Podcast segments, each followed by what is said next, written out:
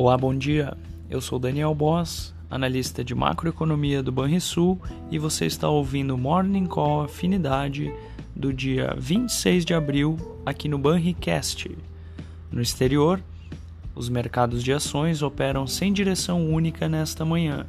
As bolsas europeias sobem, repercutindo alguns dos bons resultados corporativos da véspera. Já os futuros de Wall Street operam no vermelho, à espera de dados econômicos após pregão de alta. O petróleo opera com sinais mistos, mas os juros dos treasuries seguem em baixa e o índice DXY do dólar, ante seis divisas principais, volta a subir levemente por conta dos temores sobre a desaceleração na China, que enfrenta uma nova onda de Covid-19 com fechamentos em pontos nevrálgicos para a economia local e global. Ontem à noite, a Casa Branca informou que os testes em massa em Pequim podem ser o prenúncio para um lockdown na capital do país. E por falar na Ásia, bolsas asiáticas encerraram a sessão sem direção única nesta terça-feira, com as ações chinesas estendendo perdas em meio ao impacto da Covid-19 sobre a atividade econômica.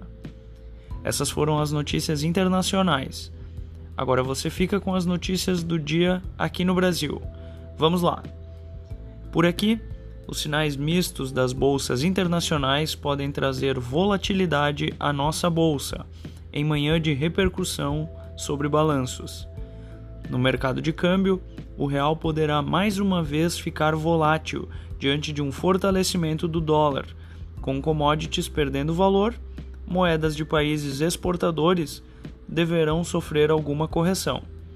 E nos juros, depois de um pregão de forte queda, os contratos futuros de juros terminaram com viés de alta. Além disso, hoje o Banco Central voltará a divulgar, divulgar o Boletim Focus. Vamos acompanhar como estão as projeções das mais relevantes instituições financeiras e casas de análises sobre os principais indicadores econômicos do país. Vamos ao fechamento do mercado. O dólar fechou a segunda-feira com alta de 1,47% aos R$ 4,88.